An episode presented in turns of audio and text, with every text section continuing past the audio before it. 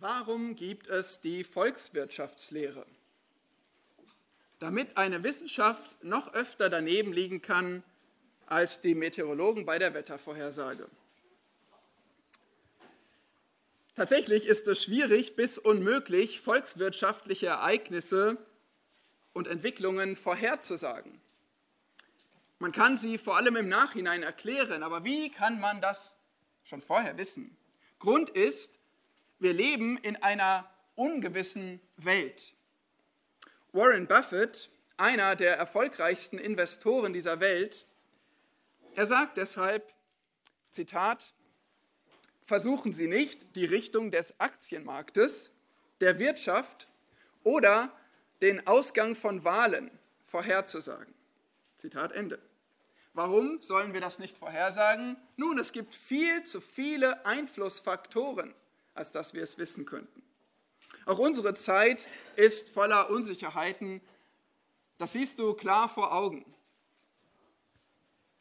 In einer Zeit von Ukraine-Krieg, Pandemie, Energiekosten, Zinserhöhungen, da ist es uns sehr deutlich, oder? Dass wir in einer Welt der Ungewissheit leben.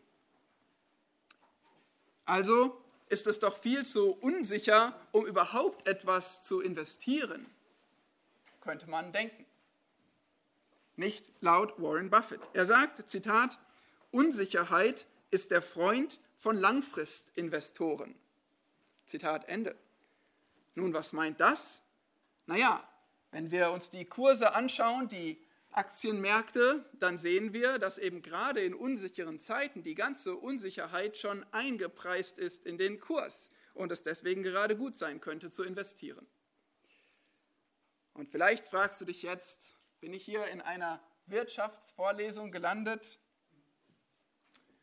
Nein, nein, das bist du nicht. Aber du lebst in einer ungewissen Welt, oder? Du lebst in einer Welt, die man nicht kontrollieren kann, die man nicht vorhersagen kann. Und Gott beruft dich in dieser Welt ein treuer Verwalter zu sein richtig zu investieren. Und unser Prediger, dieses Buch und diese Person in der Bibel, die hat uns auch was zu diesem Thema zu sagen. Investieren in einer ungewissen Welt. Der Prediger, der lehrt uns ja leben, in jedem Bereich. Er möchte, dass du in einer Welt der Unsicherheit, in einer gefallenen Welt der Sünde dass du trotzdem weißt, wie kannst du hier navigieren? Wie kannst du richtig leben? Und der Schlüssel, die eine Perspektive, die du brauchst für diese ungewisse Welt, ist Gott zu fürchten. Und das zeigt er immer wieder. Das ganze Buch hindurch und schließlich in Kapitel 12, Vers 13 nochmal als Summe aller Lehre. Gott fürchten musst du auch in Bezug auf den Besitz.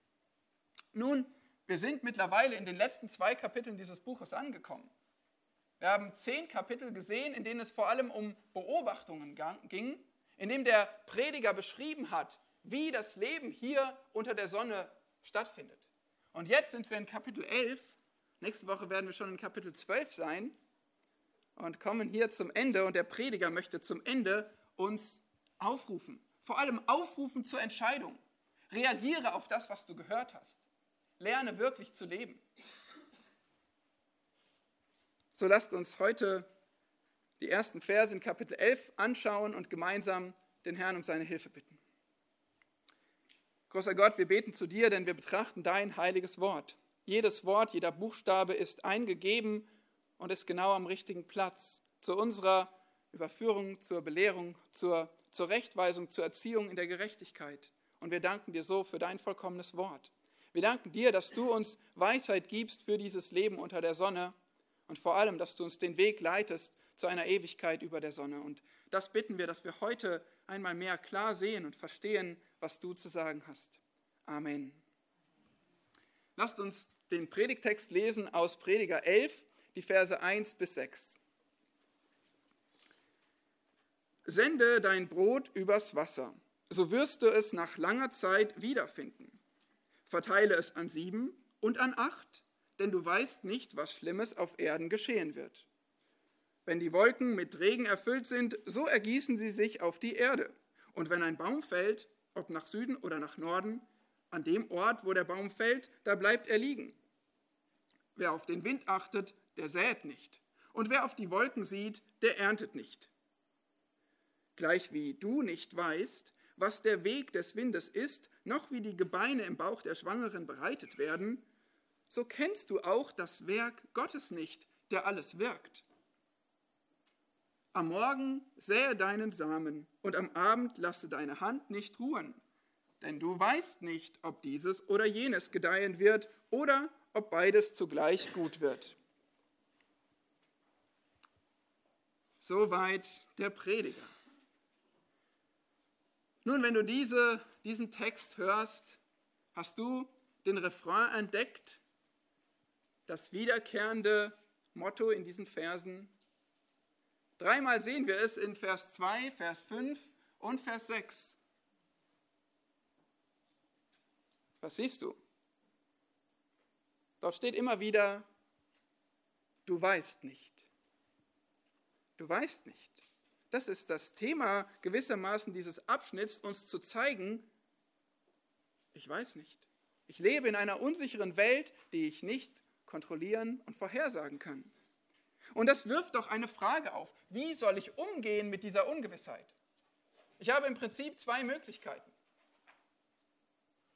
Wenn ich Dinge nicht weiß, wenn, ich, wenn alles ungewiss ist. Ich kann einerseits wie gelähmt sein, besorgt, verzweifelt, blockiert. Oder ich kann andererseits sagen, ich riskiere etwas. Ich investiere. Ich lasse mich eben nicht lähmen, sondern ich tue das Richtige trotz Ungewissheit. Konkret geht es hier um das Thema Finanzen, um Besitz. Und egal wie viel Geld du hast, dieses Thema betrifft uns alle. Denn wir alle haben etwas anvertraut, was wir verwalten sollen. Bist du ein guter Verwalter? Worein investierst du? Wofür gibst du? Wie macht man das überhaupt weise in einer Welt voller Ungewissheit? Der Prediger gibt uns Antworten auf diese Fragen. Einmal mehr lehrt er uns Leben. Salomo ist also heute unser Finanzberater. Und er hat himmlische Anlagestrategien für uns. Lerne in diesem Text drei Entschlüsse für das Leben in einer ungewissen Welt. Drei Entschlüsse für das Leben in einer ungewissen Welt. Und zwar erstens anlegen trotz Unsicherheit. Verse 1 bis 2. Anlegen trotz Unsicherheit. Zweitens akzeptieren von Unannehmlichkeit. Akzeptieren von Unannehmlichkeit. Verse 3 bis 4. Und drittens arbeiten trotz Unwissenheit. Arbeiten trotz Unwissenheit. Drittens Verse 5 bis 6. Das sind die drei Entschlüsse für das Leben in einer ungewissen Welt. Und zuerst schauen wir uns an, dieses Prinzip Anlegen trotz Unsicherheit, Verse 1 bis 2. Wir lesen nochmal den Beginn des Textes, Vers 1. Sende dein Brot übers Wasser, so wirst du es nach langer Zeit wiederfinden. Soweit, so klar? Wahrscheinlich nicht. Ihr schüttelt den Kopf, ja. So geht es mir auch immer wieder. Das ist das Ziel des Predigers. Der bereitet uns kein Fastfood, sondern der möchte, dass wir arbeiten, dass wir nachdenken mit unseren Köpfen, dass wir versuchen zu verstehen, was diese Weisheiten sind, die er uns präsentiert. Was bedeutet das hier? Sende dein Brot übers Wasser. Nun, es bedeutet definitiv nicht, dass du in den Park gehen sollst und ein bisschen die Enten füttern. Es gibt ein, einige Ansichten hierzu, was das bedeutet. Zwei davon sind wirklich ernst zu nehmen. Eine hast du wahrscheinlich auch schon mal gehört, nämlich, dass es Bildersprache für Wohltätigkeit ist. Almosen geben. Tu etwas Gutes und du wirst eines Tages nach langer Zeit dafür belohnt werden. Das ist die traditionelle Ansicht, dass das dieser Text bedeutet. Und es ist definitiv biblisch.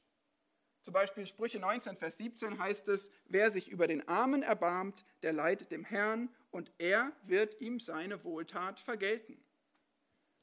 Also es wäre eine denkbare Erklärung, theologisch korrekt, aber vom Kontext ist das wohl nicht gemeint hier. Der Kontext legt eine zweite Sicht näher. Und zwar geht es hier um Wirtschaft, um kommerzielle Aktivitäten. Es geht wirklich darum, Güter über das Meer zu schicken. Das geschieht auch in unserer Welt heute. Viele große Transportschiffe, die die riesigen Container transportieren. Nun, damals sah das noch nicht ganz so aus, aber du kannst wissen, der König Salomo, der alles hatte und sich alles leisten konnte, der war auch derjenige, der in Israel sich eine große Flotte angelegt hat von Schiffen. Wir lesen das in 1. Könige 9, Vers 26. Und diese Flotte Schiffe, die fuhr für ihn tatsächlich über die Meere, trieb Handel, verkaufte Güter, kaufte ein, es dauerte einige Zeit, erwirtschaftete Gewinn, brachte große Schätze zurück. Zum Beispiel 1. Könige Kapitel 10, Vers 22.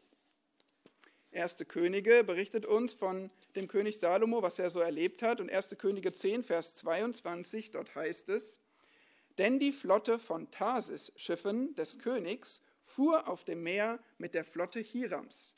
Diese Flotte von Tarsis-Schiffen kam alle drei Jahre einmal und brachte Gold, Silber, Elfenbein, Affen und Pfauen. Herzlich willkommen in der Welt Salomos. So lief das bei ihm. Die Flotte war unterwegs für ihn. Das war Globalisierung schon vor 3000 Jahren.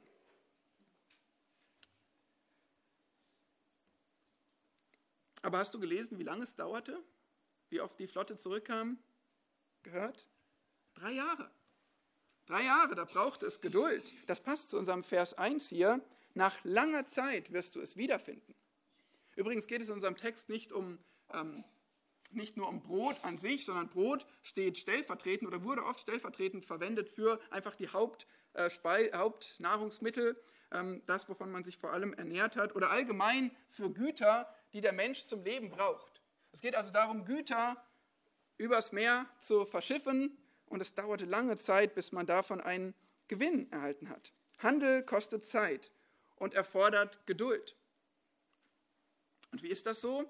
Wenn man etwas losschickt, Gewinn erwirtschaften will, lange warten muss? Oft kannst du das nicht mal planen. Es ist eine Portion Ungewissheit dabei, ob irgendetwas passiert, ob der, mit der Flotte etwas schief geht. Jeder Unternehmer weiß, ich muss erstmal investieren. Ich muss in Vorleistung gehen. Ich muss mir erstmal Kredite aufnehmen, Leute anstellen, natürlich eine gute Idee haben und dann muss ich erstmal alles geben. Viele arbeiten Tag und Nacht, sieben Tage die Woche und sie investieren in ihre Geschäftsidee. Genauso ist das hier, wenn man eine Flotte Schiffe mit Gütern losschickt. Und dann ist es nicht mal garantiert, dass die zurückkommen und dass die mit Gewinn zurückkommen. Was, wenn unterwegs ein Sturm geschieht? Was, wenn ein Raubüberfall ähm, auf das Schiff gestartet wird, wenn alles verloren geht? Auch das ist möglich was, wenn es eine Wirtschaftskrise gibt. Und deswegen spricht Vers 2 von diesem Risiko. Dort heißt es, verteile es an sieben und an acht, denn du weißt nicht, was Schlimmes auf Erden geschehen wird. Hier haben wir das erste Mal im Text unseren Refrain. Was war das nochmal? Du weißt nicht. Du weißt nicht, was Schlimmes geschieht. Du kennst die Zukunft nicht. Du kannst sie nicht kontrollieren. Du weißt nicht, ob nächste Woche hier äh, oder über Deutschland ein, ein, schwerer Sturm kommt, ein schweres Unwetter, eine Flut, auch das haben wir erlebt die letzten Jahre, überhaupt die, die ganzen Krisen, Pandemie, dann Krieg, dass plötzlich ein Krieg ausbricht. Du weißt nicht, was Schlimmes geschieht auf Erden. So ging es den Menschen schon damals. Das, das kennzeichnet unser menschliches Leben. Bedenke das auch für deinen Kalender, was du für Termine hast nächste Woche, nächsten Monat, im nächsten Jahr? Du weißt nichts. Du weißt nicht, ob irgendetwas davon zustande kommt. Du weißt nicht, wo du sein wirst, wenn dieser Termin stattfinden soll oder dein Gegenüber. Und was ist jetzt der Rat von Salomo, in einer solchen ungewissen Welt zu investieren? Salomo sagt, investiere, was du hast. Moment, was? Alles ist ungewiss, ich kann nichts kontrollieren, ich kann meine Sachen nicht festhalten und jetzt soll ich sie investieren. Wozu neigen wir stattdessen? Bei mir behalten. Ich, ich kann am besten drauf aufpassen. Ich habe am meisten Kontrolle darüber. Vielleicht vergraben und das Kopfkissen legen. Salomo sagt, investiere, was du hast, aber nicht irgendwie, sondern es gibt eine weise Strategie. Verteile es an sieben und an acht. Sieben ist in der Bibel die Zahl der Vollständigkeit und acht ist noch etwas mehr. Investiere großzügig, das heißt es. Investiere großzügig. Und in verschiedene Projekte. Wir haben das Sprichwort, setzt nicht alles auf eine Karte. Diversifizierung nennt man das auch. An verschiedene verteilen. Statt alles auf ein Schiff zu laden, lieber Salomo, lad es auf sieben Schiffe und schick sie zu acht verschiedenen Zeitpunkten los. Das ist zumindest das Prinzip. Und das ist ein genauso weißes Prinzip für heute. Wenn du ein Produkt versuchst zu verkaufen, dann verkaufe es nicht nur an eine Firma, hab nicht nur einen Geschäftspartner. Jetzt hat die Schule wieder begonnen, haben auch neue Schüler unter uns. Lern nicht nur in einem Schulfach. Trainiere nicht nur eine Fähigkeit in deinem Leben und sag, ich weiß schon, dass ich den und den Job will. Vielleicht denkst du um. Oder vielleicht, wenn du groß bist, gibt es deinen gewünschten Job nicht mehr. Setz nicht alles auf eine Karte. Oder wenn du Geld investieren willst, denk nicht an die eine wunderbare Firma, die, die sicherlich, der sicherlich gelingen wird und die sicherlich eine hochgejubelte Aktie hat, die dir viel Rendite bringt, sondern verteil auf verschiedene. Das ist, was dir viele Finanzberater sagen würden. Deswegen sind die ETFs heute hoch im Kurs. Manche sagen, es gäbe die eine Anlagestrategie, die, die super stabil ist, die gewiss ist. Investiere in Gold. Gold ist gewiss. Das hat über die Jahrhunderte gehalten, immer wieder Gold. Da kannst du sicher sein. Wirklich? Kann es sein, dass irgendetwas sicher ist? Wenn jemand dich auf der Straße anspricht und dir vorschlägt, ähm, ich habe hier die eine Anlagestrategie, wenn du da dein Geld reinsteckst, es wird wirklich funktionieren, es wird sicher sein, es wird Rendite bringen und zwar ganz schnell, ganz viel und ohne Arbeit. Dann kannst du sagen, nein, danke. Aber warum? Das ist doch ein super Angebot. Nein, danke. Ich habe den Prediger gelesen. Und dann kannst du vom Prediger erzählen, weil der Prediger sagt, so funktioniert das nicht. Das ist nicht Weisheit. Das ist Verführung. Nun, bei allen wichtigen und hilfreichen Strategien sollten wir natürlich auch eine Sache nie vergessen. Und das ist, wir, wir leben, wir wirken auf einer Welt, die Gott kontrolliert. Wir sind uns bewusst, dass, dass Gott da ist und dass wir ihm vertrauen sollen. Während ich nicht weiß, was Schlimmes auf Erden geschieht und du nicht weißt, was Schlimmes auf Erden geschehen wird, einer weiß es. Gott weiß es. Und er ist mein Vater, ihm vertraue ich. Das heißt, bei allem, was, was menschlich weise ist zu handeln, das ist immer unser Anker. Darauf müssen wir uns verlassen. Fürchte Gott. Lebe im Gottesbewusstsein, lebe ein Leben des Glaubens. Es kann sein, dass du klug investierst, dass du klug diversifizierst und anlegst und dass trotzdem etwas geschieht, was deinen Besitz vernichtet. Es ist möglich, du weißt nicht. Aber bei alledem, was du weißt, ist, wir können Gott vertrauen. Darin ruhen wir. Nun gut, aber Salomo lehrt uns hier also zwei Prinzipien zum Umgang mit Besitz. Und das ist erstens investieren, wer wagt, gewinnt. Und zweitens diversifizieren, setz auf verschiedene Pferde, sagen wir auch. Aber du denkst jetzt vielleicht gerade, naja, dieses ganze Thema, ich, ich bin eh nicht reich, ich habe eh kein Geld anzulegen. Ich will dir sagen, doch, es richtet sich auch an dich. Auch du besitzt etwas, oder? Jeder von uns besitzt etwas. Und wir sollen alle gute Verwalter sein. Das ist, wozu Gott uns beruft. Ob viel oder wenig. Kennen wir nicht dieses Gleichnis mit den anvertrauten Talenten? Jeder hat etwas an, anvertraut bekommen. Aber war der zentrale Unterschied zwischen diesen Knechten, die verschiedene Talente anvertraut bekommen haben, wie viel sie bekommen haben? Oder was war der zentrale Unterschied in diesem Gleichnis? Wie sie es angelegt haben, richtig? Es gab einen, der hat es vergraben. Das war das große Problem. Der Schwerpunkt ist nicht, hast du fünf bekommen oder zwei oder eins oder zehn oder hundert? Die Frage ist, investierst du es weise oder vergräbst du es? Und wir können auch unsere Gaben vergraben. ob Geld oder Fähigkeiten, was immer Gott dir anvertraut hat zu verwalten, investierst du es weise? Diese Prinzipien, die sollen dich leiten, sicherlich für den Umgang mit Besitz und Geld. Salomo lehrt uns Leben und das sind Themen des Lebens. Also nutzt sie gerne. Aber bei alledem bedenke, dass wir natürlich nicht versuchen, unser höchstes Ziel nicht ist, Schätze auf Erden zu vermehren, sondern Schätze im Himmel zu vermehren. Und selbst darauf lässt es sich anwenden. Es gibt nämlich doch eine Lösung, um unser Geld in Sicherheit zu bringen. Eine garantierte Lösung. Und diese Lösung, die hält stand, egal was Schlimmes auf der Erde geschieht. Diese Lösung ist, nimm deinen Besitz und gib ihn. Gib ihn für Gott, gib ihn für andere. Lass los, was du hast und woran du, woran du klammerst. Schick es sozusagen auf eine lange Reise, auf eine sehr lange Reise. Wo finden wir dieses Prinzip? Matthäus 6, Vers 20. Sammelt euch vielmehr Schätze im Himmel, wo weder die Motten noch der Rost sie fressen und wo die Diebe nicht nachgraben und stehlen. Dort können wir investieren ewig anlegen und garantiert sicher investieren. Das Gegenbeispiel wäre wiederum ein Gleichnis vom reichen Narren. Das kennt ihr auch, oder? Lukas 12. Da sehen wir diesen reichen Narr, der so viel hat und er ist töricht darin, dass er immer größere Scheunen baut für seinen ganzen Besitz. Und sein Ziel ist es, in einer unsicheren Welt irgendwie festzuhalten, zu kontrollieren, größere Scheunen zu bauen, zu verstauen, zu horten, was er hat. Aber gelingt es ihm? Gott sagt, du Narr, heute Nacht stirbst du und alles ist weg. Du hast überhaupt nicht Sicherheit gefunden.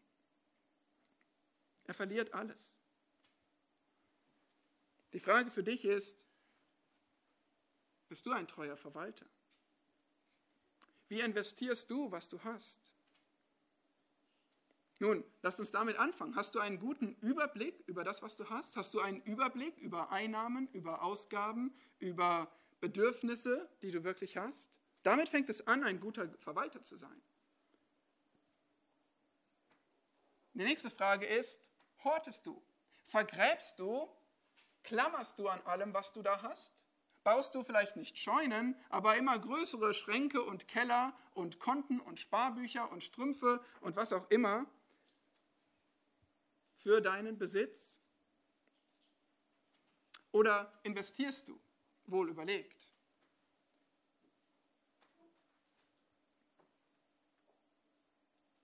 Nächste Frage. Gibst du großzügig für Gottes Reich?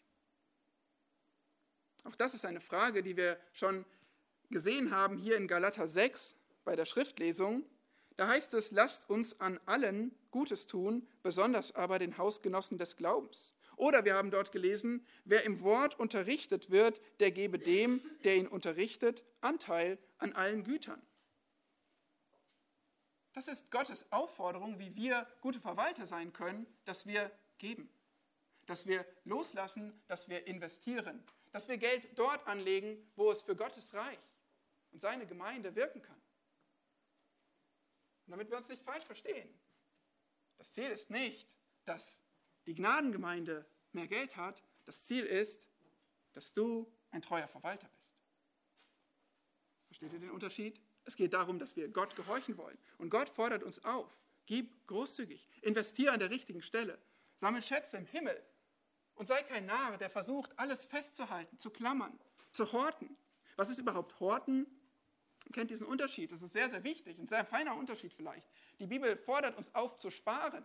Das ist weise. Aber sparen, wie wir bei der Ameise in Sprüche 6 sehen, ist ein bewusste Bedürfnisse kennen und dafür Geld erarbeiten und zurücklegen. Für diese klaren Bedürfnisse. Durchdacht. Das ist vernünftig. Das ist eine gute Vorbereitung. Horten dagegen ist, ich habe keine klaren Bedürfnisse. Und ich lege es nicht dafür zurück, sondern ich halte es einfach fest, weil ich es nicht loslassen will. Es ist meins. Ich liebe mich selbst und ich denke, ich kann es am besten kontrollieren und am besten für mich haben. Das ist der Unterschied zwischen Sparen und Horten. Und Gott fordert uns auf, gute Verwalter zu sein, die vernünftig vorsorgen, aber die vor allem geben und investieren, womöglich für sein Reich. Und wir haben es gesehen, wer so sät, der wird entsprechend ernten. Das sagt Galater 6, das sagt genauso 2. Korinther 9. Wer so sät, wer, wer reichlich sät, der wird reichlich ernten. Wer sparsam sät, wird sparsam ernten. Wer großzügig gibt, der wird großzügig empfangen. Wer knausert und hortet, der wird nicht ernten. Das ist das einfache Prinzip, das die Schrift uns immer wieder lehrt. Und auf dieser Basis sagt Gott, 2. Korinther 9, einen fröhlichen Geber hat Gott lieb. Kein, der gezwungen wird und dazu überredet wird, sondern der fröhlich gibt, weil er versteht, das ist Gottes Wille. Das ist gute Verwaltung. Ja, das war ein großer Entschluss fürs Leben, dieser erste Anlegen trotz Unsicherheit. Aber der Prediger hat noch zwei weitere für uns. Und der zweite ist Akzeptieren von Unannehmlichkeit. Verse 3 und 4. Wenn die Welt ungewiss ist, wie sollen wir leben? Nun, zuerst sollen wir anlegen und zweitens sollen wir akzeptieren, was unannehmlich ist, was Schwierigkeiten macht, was uns nicht so passt. Der Prediger zeigt uns das am Beispiel der Landwirtschaft, Verse 3 und 4. Wenn die Wolken mit Regen erfüllt sind, so ergießen sie sich auf die Erde. Ja, klar soweit, oder? Wolken voll, grau, hängen über mir, irgendwann regnet es. Das wussten wir schon. Gut. Letzte Woche haben wir das auch oft erlebt. Aber jetzt denken wir mal an die Landwirte. Für die ist der Regen, kann der Regen ganz schön problematisch sein. Vor allem Starkregen. Wenn gerade gesät wurde, kurz nach der Aussaat, dann kann das Saatgut weggespült werden oder die jungen aufwachsenden Pflanzen ertränkt werden. Andererseits, kurz vor der Ernte ist so ein großer, starker Regen auch nicht hilfreich, denn dann werden vielleicht die großen Halme zu Boden gedrückt, abgeknickt und sind schwieriger einzufahren. Also der Regen, der kann dem Landwirt ganz schön Probleme machen. Gut, was machen wir damit? Wir sind ein Bauer, wir wollen gerne unsere Ernte einfahren. Was machen wir? Wie können wir den Regen verhindern? Wie können wir uns vor dem Regen schützen? Nach tausenden Jahren Landwirtschaft gibt es kein Mittel dagegen, den Regen zu verhindern, oder? Nein, gibt es nicht. Man muss das Risiko in Kauf nehmen. Zweitens, Vers 3 weiter, und wenn ein Baum fällt, ob nach Süden oder nach Norden, an dem Ort, wo der Baum fällt, da bleibt er liegen. Ich habe mich heute extra wie ein Baum angezogen, brauner Stamm, ein paar grüne Blätter. Ist euch vielleicht noch nicht aufgefallen, aber wir sprechen jetzt über Bäume ein anderes Szenario. Und zwar, stellt euch vor, ein Sturm kommt, du weißt nicht woher, und der Baum fällt um. Nach Süden oder nach Norden, beides ist möglich. Wovon hängt es ab? Woher der Wind kommt. Ja, klarer Fall. Und wenn der Baum mal liegt, dann ist er nicht so leicht zu bewegen, oder? Der Punkt ist nicht, dass man hier den Baum nicht wegräumen könnte, sondern dass man einfach nicht verhindern kann, dass ein Baum fällt. Dass ein Wind kommt, ein Sturm kommt, ein Baum zur einen oder zur anderen Seite fällt. Du kannst es nicht bestimmen. Du kannst den Wind nicht beherrschen. Du kannst es nicht verhindern, dass der Baum gerade ungünstig fällt. In beiden Fällen, ob Regenfall oder Baumfall, immer gilt, es liegt nicht in deiner Hand. Du kannst es nicht kontrollieren. Beim Regen, da siehst du ihn kommen. Du weißt, gleich geschieht ein Unheil für mich als Landwirt. Beim Baumfall siehst du es noch nicht mal kommen. Plötzlich fällt der Baum in irgendeine Richtung. Du kannst es nicht verhindern. Keine Kontrolle. Dumme, ja, dumme Entwicklungen, störende Entwicklungen. Das Unvermeidbare geschieht. Es ist unannehmlich für mich. Aber mir bleibt nichts anderes übrig, als es zu akzeptieren. Stell dir vor, du hast geplant, an den Strand zu fahren, hast heute einen Urlaubstag, aber der Himmel ist schwarz. Nun, du kannst sagen, ich will an meinem Plan festhalten und ich lege mein Badetuch trotzdem aus. Du kannst es nicht ändern, oder? Du musst es annehmen. Du kannst manche Schäden nicht verhindern. Ob Unwetter, Unfall, Unaufmerksamkeiten. Nun, wenn das Leben so hart ist, so schwierig ist, so viel Unerwartetes, Unkontrollierbares geschieht, dann könnte das eine Sache mit uns machen. Es könnte uns lähmen. Dann mache ich einfach nichts mehr. Keine Pläne, keine Arbeit, keine Aussaat.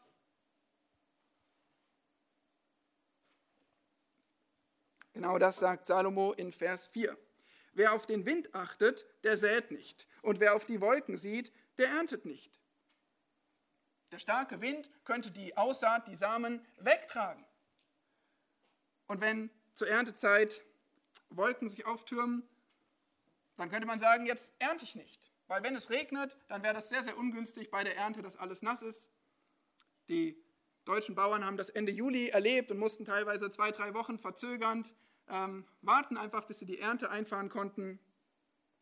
Also der Landwirt, der auf Wind und Wolken schaut, der könnte dazu neigen, nichts mehr zu tun, frustriert zu sein, wie gelähmt dazusitzen. Und er könnte sagen, ich muss warten. Ich muss warten, bis es bessere Bedingungen gibt. Warten, bis das Wetter günstig ist. Aber was mache ich, wenn ich warte und es wird nicht besser? Und warte und es wird nicht besser. Und warte und es wird sogar immer schlechter. Und irgendwann habe ich den Zeitpunkt vielleicht verpasst. Ich kann gar keine Ernte mehr einfahren. Irgendwann habe ich zu lang gewartet. Wer nicht investiert, hat schon verloren. Wer nicht investiert, hat schon verloren. Das ist der Punkt, den wir hier ganz deutlich sehen. Wind und Wetter sind unbeständig und sind für uns Menschen unberechenbar. Wir sollten auf sie achten, aber wir sollten nicht erwarten, dass sie uns unsere Wünsche erfüllen und daran alles hängen. Und hier wird für uns auch als äh, Nicht-Landwirte ein sehr praktisches Thema angesprochen. Wie gut bist du darin, Entscheidungen zu treffen in einer Welt der Ungewissheit? Ich finde es oft schwer, Entscheidungen zu treffen, vor allem, wenn es schnell gehen muss. Und Katrin sagt Amen. Ich will die erforderlichen Infos haben. Ich will Klarheit haben, damit ich abwägen kann, was ist die weise Entscheidung, was ist die falsche. Aber es ist nicht immer möglich. Das Leben bietet mir nicht diese Chancen. Ich kann nicht immer alles abwägen und alle Klarheit haben. Ich muss unter Unsicherheit entscheiden. Nun, es ist natürlich gut, dass wir nachdenken, dass wir Risiken abwägen, oder? Das sollten wir tun. Aber lass dich nicht von Risiken lähmen. Sonst schiebst du alles heraus. Sonst bist du inaktiv und hast schließlich zu lang gewartet. Nur noch ein Viertel im Tank. Aber der Benzinpreis ist heute wirklich hoch. Ah, ich weiß.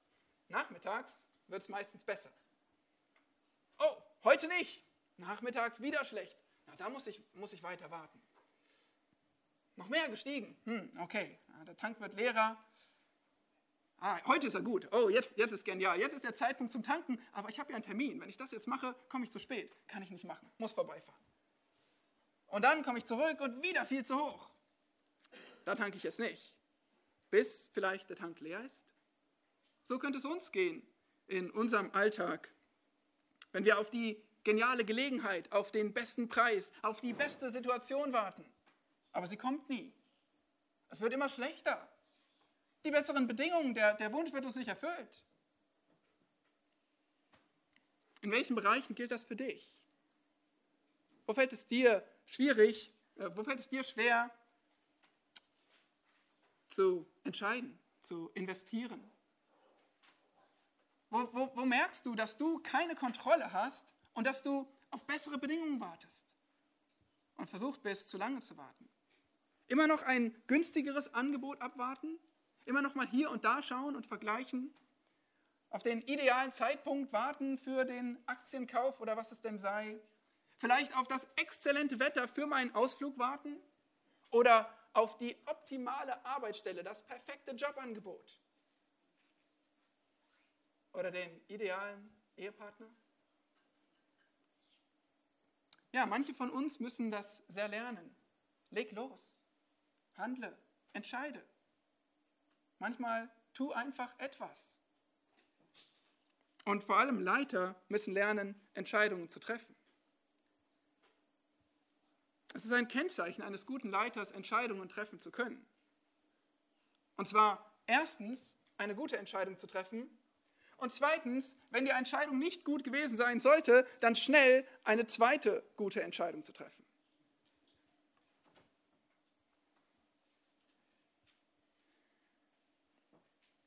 Akzeptieren von Unannehmlichkeit. Das Leben tanzt nicht nach unserer Pfeife und wir müssen uns darauf einstellen und müssen trotzdem weise handeln. Wir müssen Entscheidungen treffen. Und drittens, der dritte Entschluss für ein Leben in einer ungewissen Welt ist, arbeite trotz Unwissenheit. Arbeiten trotz Unwissenheit. So lesen wir weiter in Vers 5. Gleich wie du nicht weißt. Ah, hier ist wieder unser Refrain. Du weißt nicht. Unwissenheit. Und hier werden jetzt zwei Beispiele unserer Unwissenheit genannt. Erstens, was der Weg des Windes ist. Also hier haben wir auch wieder unseren Wind aus Vers 4.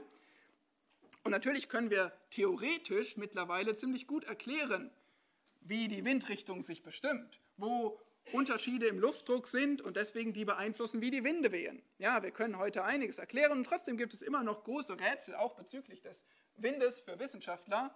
Aber das mal außen vor gelassen, wenn du auf dem Boden stehst, unter der Sonne in deinem Leben, du hast keine Ahnung, woher der Wind kommt und warum er daher kommt und ob er sich dreht und warum er heute so stark weht und morgen so schwach.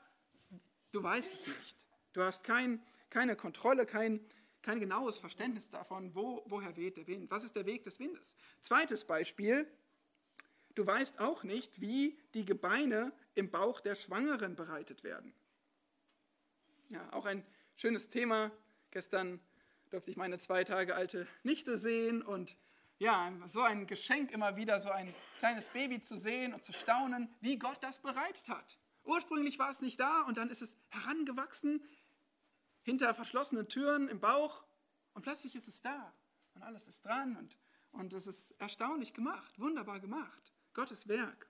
Wir können heute den Ultraschall gebrauchen und im, durch den Ultraschall schon sehen, ähm, ja, dass da da ist ein, ein Ohr und ein Zeh und ein kleiner Finger und oh, das zeigt mir sogar, ob es ein Mädchen oder Junge wird. Und so kann man alles schon entdecken und irgendwie nachvollziehen. Aber auch wenn wir vieles sehen können und, nach, und, und, und beobachten und nachvollziehen können, wir haben doch keine Ahnung, warum sich gerade im richtigen Moment die Zelle teilt und, und, und der eine Teil zum Ohr wird und der andere zum Zeh wird und warum, ja, wie das, wie das Herz anfängt zu schlagen, wie da Leben entsteht, wo dieses Leben überhaupt herkommt. Das ist ein Wunderwerk Gottes.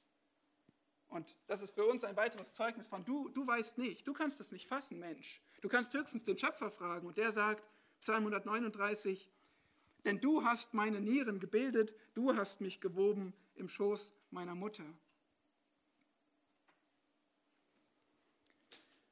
Ja, Gott weiß, Gott wirkt, aber wir eben nicht. Und wir fassen das nicht. Und so endet Vers 5 mit den Worten, so kennst du auch das Werk Gottes nicht, der alles wirkt. Dieses Thema, das haben wir immer wieder gesehen beim Prediger, Kapitel 6 und 7 und 8 und 9. Immer wieder macht der Prediger diesen Punkt. Du, du kannst es nicht wissen, du kannst es nicht fassen. Der Mensch kann das Werk Gottes nicht ergründen. 8 Vers 17. Gott aber ist mächtig. Wir leben in einer unkontrollierbaren Welt. Wir haben die Fäden nicht in der Hand, aber Gott ist mächtig. Er regiert den Wind, das neugeborene Kind. Gott ist mächtig. Wir, wir verwalten, aber Gott, er gestaltet. Wir können bewachen, aber Gott kann machen. Und wir können nur staunen über diesen Gott. Und Gott möchte, dass wir staunen. Gott möchte, dass wir das erfassen. Er hat Hiob diese deutliche Lektion gelehrt. In Hiob Kapitel 38 sehen wir, wie Gott Hiob immer wieder Fragen stellt, Frage nach Frage. Und immer wieder muss Hiob antworten, ich weiß nicht. Gott fragt ihn, kannst du das erklären? Ich, ich weiß nicht. Und nachdem er etliche Male gesagt hat, ich, ich weiß nicht, oder gedacht, gesagt, ich weiß nicht, Gott gibt immer wieder die Antwort drauf, aber ich weiß. Aber ich weiß, ich habe das gemacht. Du kannst mein Werk nicht ergründen. Siehst du das hier? Du stellst Fragen, du willst Erklärungen, du willst kontrollieren, du willst verstehen, aber du musst verstehen, ich weiß nicht. Und Gott sagt, ich weiß. Und Gott möchte auch dich an diesen Punkt bringen. Gott möchte, dass auch du so über dein Leben denkst und über die Umstände, in denen du lebst.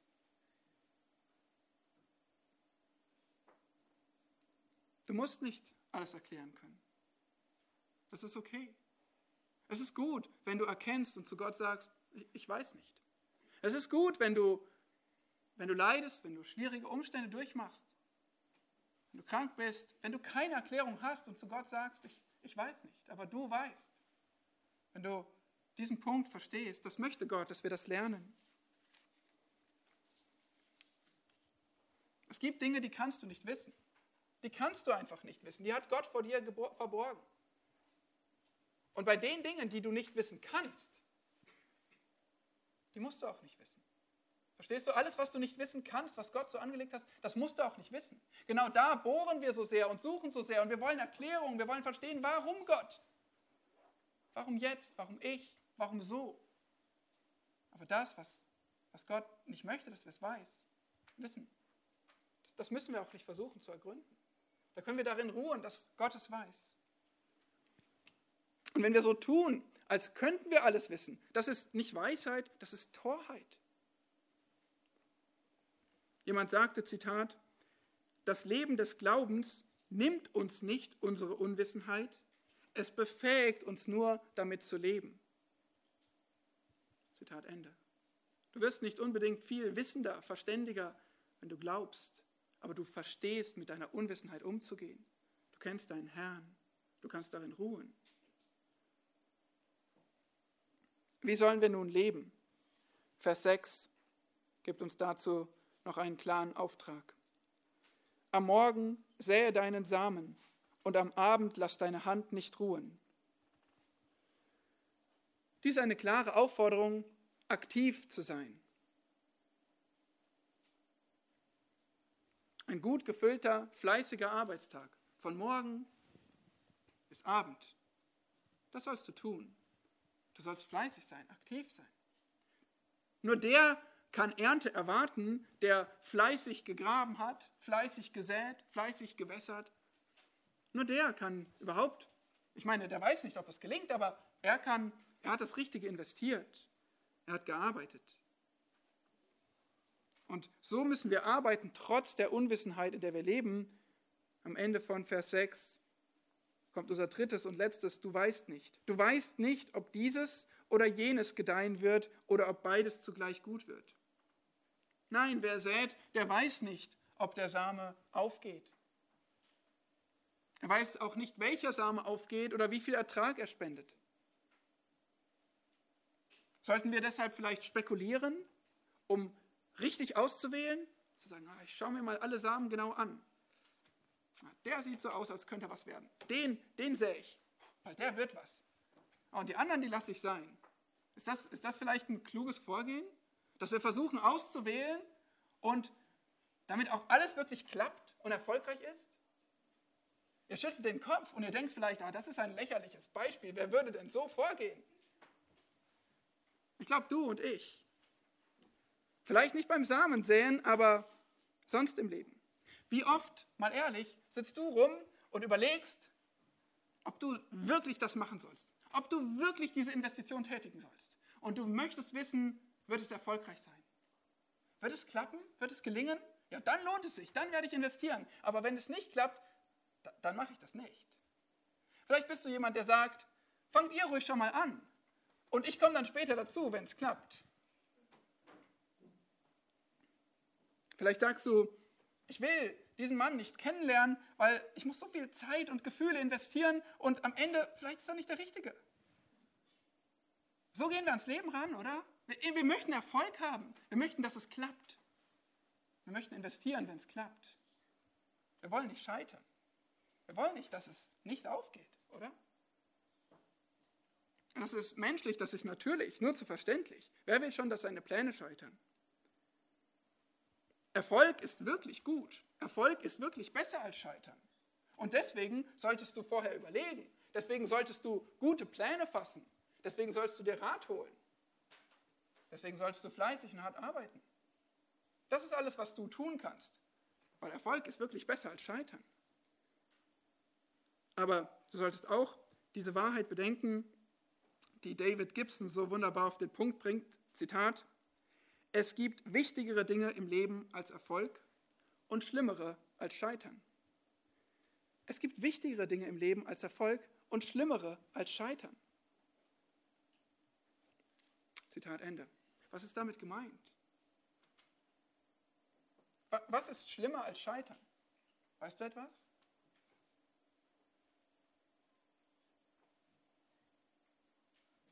Es gar nicht erst zu versuchen. Schlimmer als Scheitern ist es gar nicht erst zu versuchen. Gelähmt, wie gelähmt, unentschieden, inaktiv, frustriert, mürrisch, rumzusitzen und nichts zu tun. Wer so lebt, lebt nicht.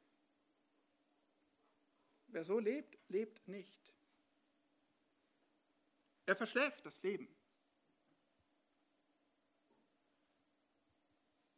Oder verschwendet das Leben.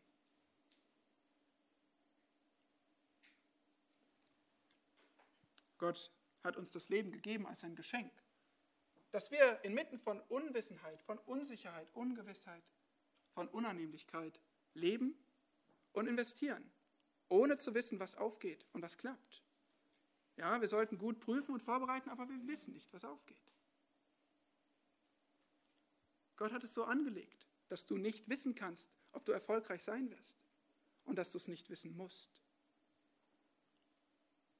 Gott möchte, dass du lebst, dass du schon Gelegenheiten schätzt und würdigst und nicht nur die Ergebnisse, die sie bringen könnten.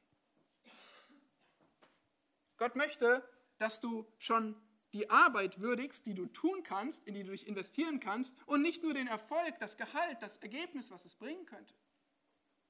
Gott möchte, dass du schon die Menschen würdigst, mit denen du zu tun hast und nicht erst, ob sie dir vielleicht mal zu deinen Zwecken dienen und dir helfen, wenn du die Not hast. Das bedeutet es, zu leben unter Ungewissheit.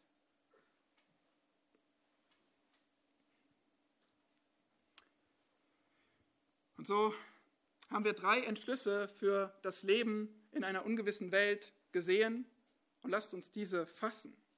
Lasst uns so weise, mit göttlicher Weisheit durchs Leben gehen. Anlegen, trotz Unsicherheit. Akzeptieren von Unannehmlichkeit und arbeiten trotz Unwissenheit. Das Leben ist kompliziert und du kannst es nicht kontrollieren. Du weißt nicht. Hast du das verstanden?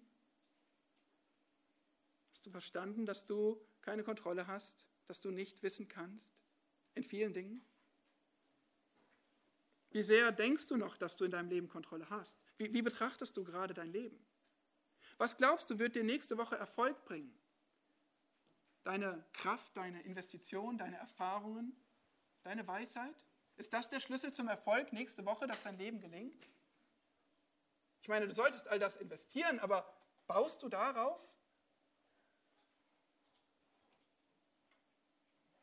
Gott hat das Leben bewusst so angelegt, dass du nicht darauf baust. Gott möchte, dass du glaubst. Gott möchte, dass du ihm vertraust und nicht deiner Kraft und Erfahrung und Weisheit.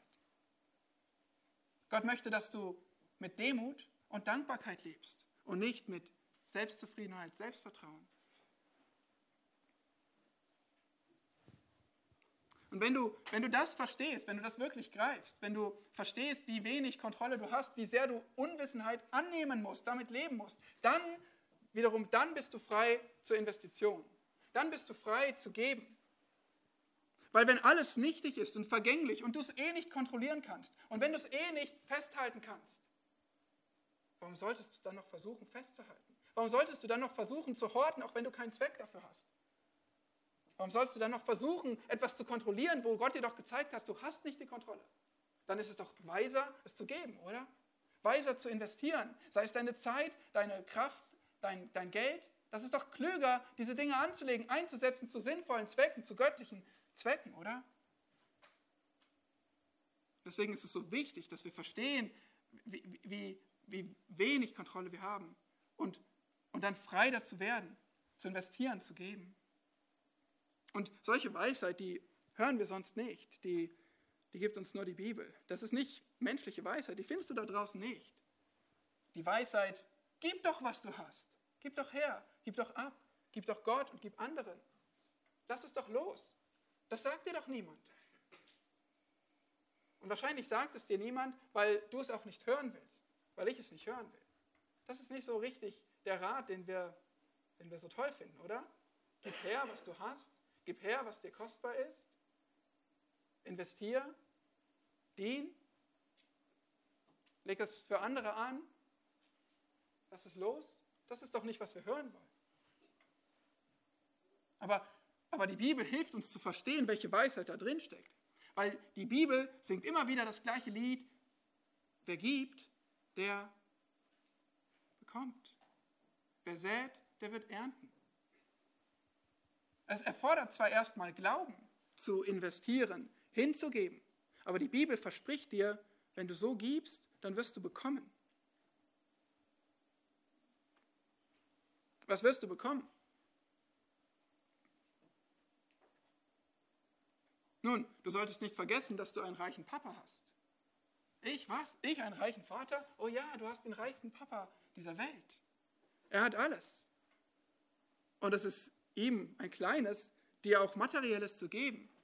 Und so oft erleben wir das, wenn wir hingeben, wenn wir großzügig geben, dass Gott uns noch viel großzügiger gibt, weil er alles hat und weil er gerne gibt und weil er einen fröhlichen Geber lieb hat. Ja, das kann auch materiell sein. Wer gibt, der bekommt. Aber mindestens wird es immateriell so sein. Denn wenn du das gibst, was du vorher für dich behalten wolltest und geklammert hast, was du, wo, Selbstliebe dich beherrscht hat, und du das hingibst und, und siehst, was es anderen tut, und siehst, dass du das Richtige getan hast, dann erlebst du eine Freude, die dir dieses Geld niemals geben könnte. Dann erlebst du eine größere Freude und Zufriedenheit, das Richtige zu tun dann erlebst du dadurch Ermutigung. Und das ist, was Gott uns schenken möchte. Wer gibt, der bekommt.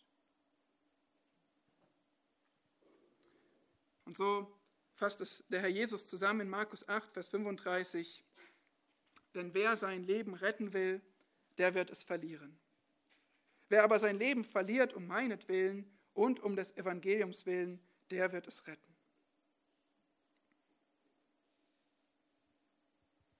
Wer gibt, der bekommt.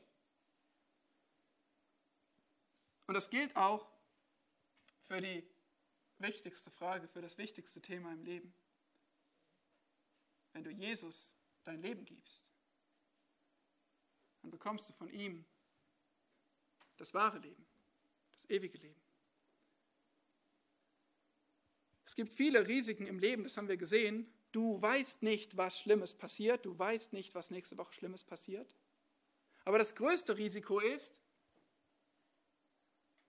dass du unvorbereitet vor deinem Gott stehst, vor deinem Schöpfer stehst. Dass du da stehst mit einem Leben voller Rebellion ohne Gott. Dass du da stehst mit all deiner Sünde, mit der Last deiner Sünde. Dass du vor ihm stehst und dass du dich vor ihm verantworten musst und nicht vorbereitet bist. Und Gott, er, er hat alles getan, dass du vorbereitet bist. Er hat den Herrn Jesus Christus gegeben, seinen Sohn gesandt, der für uns ein gerechtes Leben gegeben hat, gelebt hat und für unsere Schuld am Kreuz gestorben ist. Wenn wir das glauben, dann sind wir nicht unvorbereitet vor Gott. Oh ja, wir können nächste Woche sterben. Oh ja, wir wissen nicht, wann wir sterben und wann wir vor Gott stehen. Es ist ein Risiko zu leben. Es ist ein Risiko, in die nächste Woche zu gehen. Und es ist ein unfassbares und ein unweises Risiko, wenn du in die nächste Woche gehst und nicht weißt, ob du vorbereitet bist, vor Gott zu stehen. Du kannst heute an Christus glauben, dass er alles für dich gegeben hat, dass er sein Blut vergossen hat für deine Sünde. Du kannst heute glauben und gewiss sein, mein Leben gehört dem Herrn. Ich habe ein Leben, was den Tod überdauert, was ewig sicher ist. Wenn du, wenn du das glaubst, dann ist es der eine Weg, wie du überhaupt Gewissheit in einer ungewissen Welt finden kannst. Weil dann kriegst du eine gewisse Zusage, eine Garantie, eine ewige Garantie, Sicherheit. Denn Gott sagt, gewiss, jeder, der an mich glaubt, der wird ewiges Leben haben. Amen. Herr Jesus Christus, so loben wir dich von ganzem Herzen, dass du dich selbst für mich gegeben hast, für uns gegeben hast, die wir an dich glauben. Danke, Herr, dass du bezahlt hast und dass du uns ewige Sicherheit, einen ewigen Schatz im Himmel gibst, deine Gegenwart, die Gemeinschaft mit dir, die Freiheit von aller Unsicherheit, allen Risiken, allen Unannehmlichkeiten dieses nichtigen Lebens. Aber Herr, auch für unser Leben unter der Sonne beten wir, dass du uns hilfst, in deinen Fußspuren zu wandeln, dass wir deinen Willen tun lernen, dass wir lernen, gute Verwalter zu sein von dem, was du uns anvertraut hast. Wir beten, dass wir unser Geld, unsere Zeit, unsere Kraft, alles, was du uns gibst, dass wir, dass wir verstehen, welche, wofür es sich wirklich lohnt zu investieren. Dass wir nicht träge, faul und zögernd und unzufrieden herumsitzen, sondern dass wir annehmen, dass wir im Vertrauen, im Glauben leben müssen, aber dass es sich lohnt zu geben, zu investieren. Danke, dass du uns so reich beschenkst. Danke, dass du uns versprichst, wer gibt, der bekommt, dass du uns überreich segnest. Danke, Herr, dass wir dich kennen dürfen und du für uns sorgst und uns so liebst. Amen.